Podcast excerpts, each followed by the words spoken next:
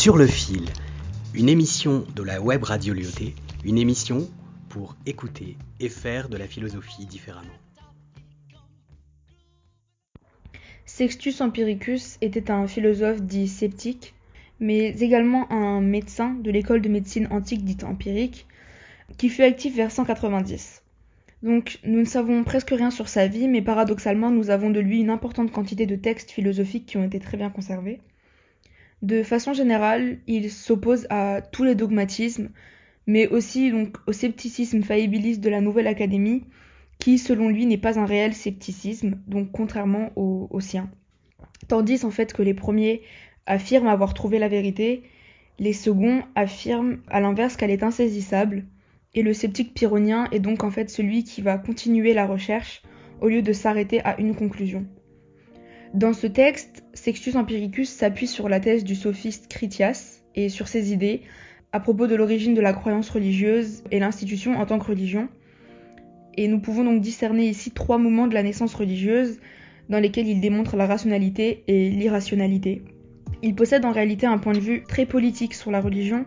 puisque selon lui c'est en fait une institution qui a été instaurée par l'État dans le but de réguler euh, la population. Sextus Empiricus euh, reprend la thèse de Critias, qui était un sceptique,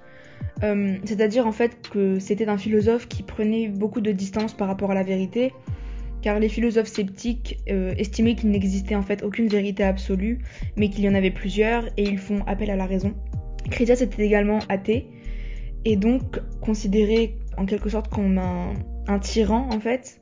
puisqu'il critique la religion Selon lui, en fait, Dieu est une créature des anciens législateurs euh, qui a été créée afin de juger les hommes sur leurs actions, euh, qu'elles soient justes ou mauvaises, et en étant jugés, donc ils peuvent échapper ou non au châtiment divin. Donc, le premier argument se base sur l'origine de la religion. Donc, euh, selon lui, en fait, il explique qu'avant la religion, la vie des hommes n'était en fait pas ordonnée et qu'ils étaient soumis à la force des dieux et aucun homme bon ne pouvait donc se différencier des hommes mauvais. Et ainsi, pour en quelque sorte punir ceux qui étaient méchants, les hommes ont inventé les lois pour tenter de maintenir l'ordre et donc condamner ceux qui ne la respectaient pas. Puis de la ligne 10 à 14, il explique que, se sentant empêchés en fait de réaliser ce qu'ils souhaitaient faire à cause des lois, les hommes considérés comme méchants continuaient de faire ce que bon leur semblait la nuit, donc à l'abri de tous les regards, et que c'est pour cette raison qu'un homme décida d'inventer pour les mortels la crainte des dieux, comme c'est écrit à la ligne 12, pour qu'il n'ait plus peur en fait d'avoir des comptes à rendre.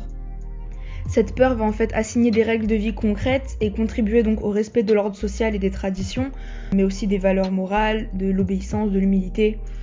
Et elle permet également de protéger en fait de l'angoisse qui était liée euh, au non-sens de l'existence et donc à l'inconnu et la peur de la mort, de l'au-delà. Il explique ensuite que Dieu en fait est une force, une intelligence qui entend et qui voit tout,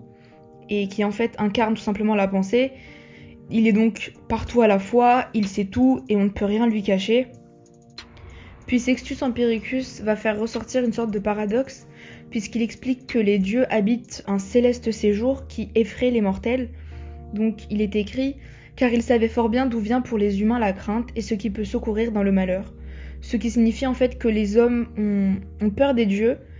Cependant, il n'y a que les dieux en fait qui peuvent secourir les hommes de leur malheur.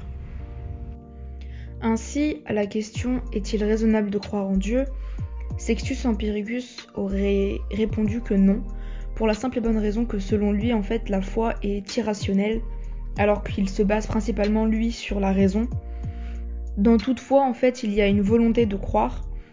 et dans la religion, on ne cherche pas à croire parce que la chose est croyable, mais précisément parce qu'elle est incroyable. Mais cependant, bien qu'il affirme en fait que la religion est une sorte de mensonge, puisque selon lui Dieu n'est donc pas réel, il admet implicitement qu'elle est tout de même un moyen efficace de maintenir l'ordre dans la population, puisqu'elle permet donc aux, aux, hommes considérés donc comme méchants entre guillemets de ne pas agir d'une mauvaise façon, puisqu'ils ont la crainte d'être observés par des forces supérieures qui les jugeront et décideront de leur vie après la mort, et que la religion pousse donc en fait les hommes à se dépasser, et à sortir du cadre quotidien et de l'individualité.